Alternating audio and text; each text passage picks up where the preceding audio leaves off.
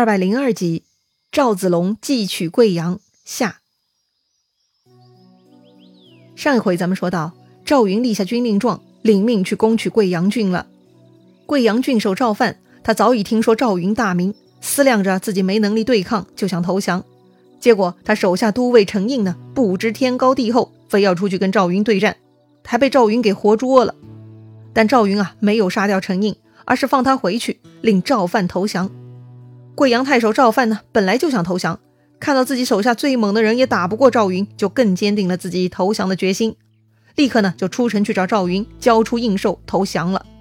非常凑巧啊，这个贵阳太守赵范跟赵云呢，居然都是河北真定人，而且啊，他俩还是同年，岁数都一样，那是太巧啦。这个同龄人嘛，又是老乡，总有更多的共同语言。所以啊，受降的这天呢，赵云跟赵范啊，居然一起喝到很晚才散席。到了第二天，赵范来邀请赵云入城安抚百姓。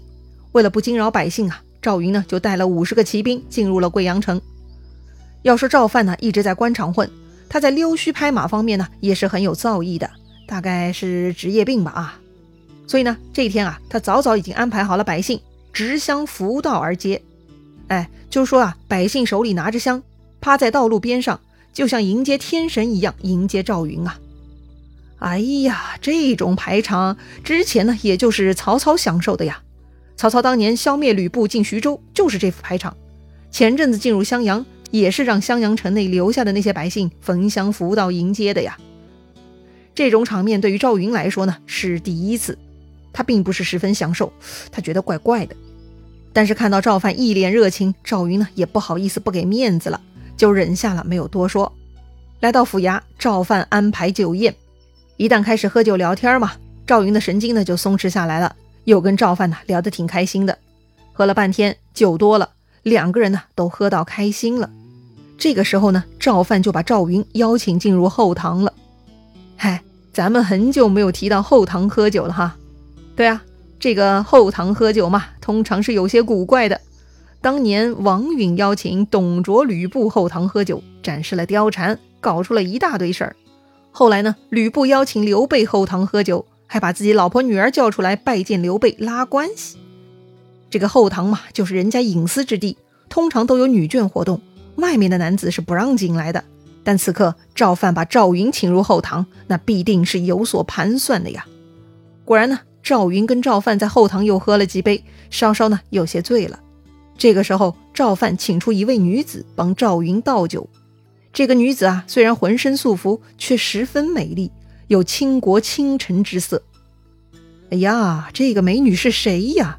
怎么突然为赵云倒酒了呢？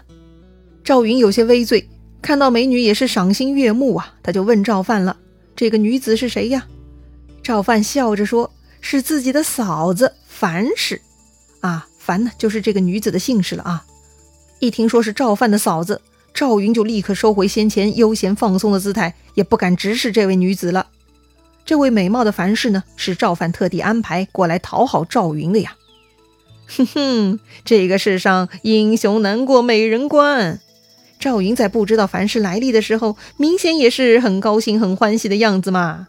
所以啊，赵范心中的是暗暗窃喜呀。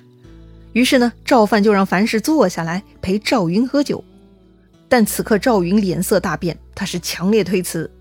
赵范呢也不敢强逼，只能让嫂嫂回内宅去了。看樊氏走了，赵云呢就责怪赵范了：“为什么让你家嫂嫂出来倒酒嘛？”赵范笑了啊，他解释说呀，自己的大哥已经过世三年了，留下这位嫂嫂樊氏一直守寡在家。嫂嫂年轻啊，如此寡居一辈子也不合适，所以呢，赵范劝她再嫁。这儿呢，咱们补充介绍一下当时的社会情况。要说在当时啊，但凡还有生育能力的女子，改嫁再嫁呢，还算是社会主流的。有专门的研究表示啊，汉朝的改嫁再嫁率啊，达到了百分之七十之高。那为什么会这样呢？在古代不都是压迫女性、非常保守封建的吗？其实呢，这个程度在各个朝代历史时期是变化的。那个非常著名的压迫女性的三从四德理论呢，是从宋朝的程朱理学开始的。在那之前的中国啊，还是相对开放务实的。在汉朝呢，人口就是生产力，如果女子丧偶不能改嫁，那就没有机会再生育制造人口了。因此呢，认同女性改嫁再嫁的社会动机之一呀，就是希望提升人口率。正因为这样的时代环境，不仅民间女子改嫁，就算是上层社会也一样没有机会。要不然曹操怎么能收那么多寡妇遗孀当小妾呢？连曹操的儿子曹丕都娶了袁绍的儿媳妇儿啊！在曹操父子看来，哎，这就是改嫁而已嘛。所以呢，赵范劝他嫂嫂再嫁也是符合情理的。当然，数据表明百分之七十改嫁再嫁。毕竟还有百分之三十是从一而终的嘛，因此呢，认同改嫁再嫁不代表必须或者鼓励再嫁。毕竟啊，儒家文化摆在那儿嘛，大节操来说呢，也不该随意再嫁的。所以呢，赵范的嫂嫂樊氏啊，她虽然同意再嫁，但她也不肯随意坏了节操。她对再嫁的对象呢是有要求的：一要文武双全，名闻天下；二要相貌堂堂，威仪出众。三得跟自己死去的老公同姓啊，也得姓赵。哎，只有同时满足这三个条件，樊氏呢才肯再嫁。简单来说呀，美貌的樊氏啊，她心目中的新丈夫呢，必须得是一个姓赵的文武双全、长得帅的美男子。要说啊，全部满足这三个条件呢，还真的是有些苛刻的。但是你说巧不巧嘛？眼下的赵云呢，就全部满足这三个条件啦。所以呀，赵范觉得这就是缘分呐。赵范说呀。如果赵云愿意呢，他赵范就出钱将嫂嫂嫁给赵云，这样就是亲上加亲了。什么？赵范怎么可以这么想？赵云很生气呀，他非常严厉的谴责赵范：“我跟你已经结为兄弟，你的嫂嫂就是我的嫂嫂，怎么可以做乱人伦之事？”哼！对呀，赵云是正人君子啊。虽然当时社会流行改嫁再嫁，那也得看对象啊。既然赵云跟赵范结拜，那赵范的哥哥不就是赵云的哥哥了吗？哥哥的老婆自然要尊重对待，怎么可以自己娶过来呢？这是乱伦呢。赵范没想到啊，自己嫂嫂国色天香，居然没有迷倒赵云。这赵云怎么这么迂腐守规矩呢？赵范是有些尴尬了，他嘴里啊就嘟哝了。我好意相待，你怎么这么无礼？说着呢，他朝手下人看了看，似乎啊早就布置好了，如果赵云不同意呢，就要加害赵云。赵云此刻已经全部酒醒了，他注意到赵范细微的表情变化。赵云啊也不多啰嗦，他直接上前一拳打倒了赵范，然后呢立刻走出府衙，上马出城去了。哎呀，事情搞砸了！赵范呢，赶紧找手下的陈印、暴龙来商议对策了。他们三个商议了半天，哈，再跟赵云打吧，估计是打不过的。那咋办呢？暴龙就提议了啊，不如让他跟陈印一起去赵云军中诈降，回头呢，老大赵范再来找赵云挑战，暴龙、陈印就能里应外合，一起动手搞定赵云了。赵范觉得这个诈降计不错呀，就同意了。于是呢，当晚陈印、暴龙就带着五百兵去赵云那儿诈降了。经过这两天跟赵范的交往呢，赵云已经知道啊，此人不是正派。这会儿看到陈印、暴龙过来投降呢，早料到他们是诈降了。但赵云也是将计就计，他假装不知道，把他们请了进来。这两个人见到赵云啊，就来交代自己为啥投降了。啊，是这个样子的。白天赵范招待了赵云，就是呢想用美人计骗倒赵云，目的啊就是想把赵云灌醉，以便于下手谋杀。回头砍下赵云人头，就可以向曹操领赏啦。这个赵范太不是人了，陈应、暴龙都看不下去了。另外呢，他们看到赵云白天怒气冲冲离开府衙，知道赵云跟赵范已经翻脸了。为了避免受赵范连累，所以啊，他们来投降赵云了。嗯，听上去嘛，这两个人的投降逻辑也非常合理，没啥大问题啊。一方面是看不惯自己的老大，另一方面是觉得大势已去，得抱更粗的大腿。所以呢，赵云听他们说完啊，假装非常认同，非常高兴。于是赵云下令摆酒宴，跟他们一起吃喝了。赵云呢，把他俩给灌得酩酊大醉，令人绑起来捆在营中，再抓了陈应、暴龙的手下拷问。果然呐，他们承认这是诈降计策。哼哼，果然如此。于是呢，赵云就把陈应、暴龙带来的五百诈降兵叫来了，给他们赐酒赐肉，传令下去说。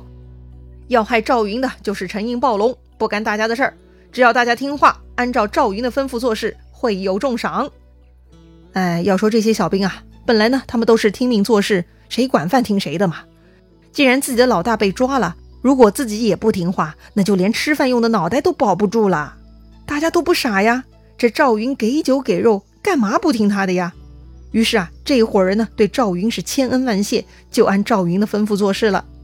首先呢，赵云让他们砍掉陈印暴龙，接着呢，让这五百人前头带路，连夜跑去贵阳城下叫门。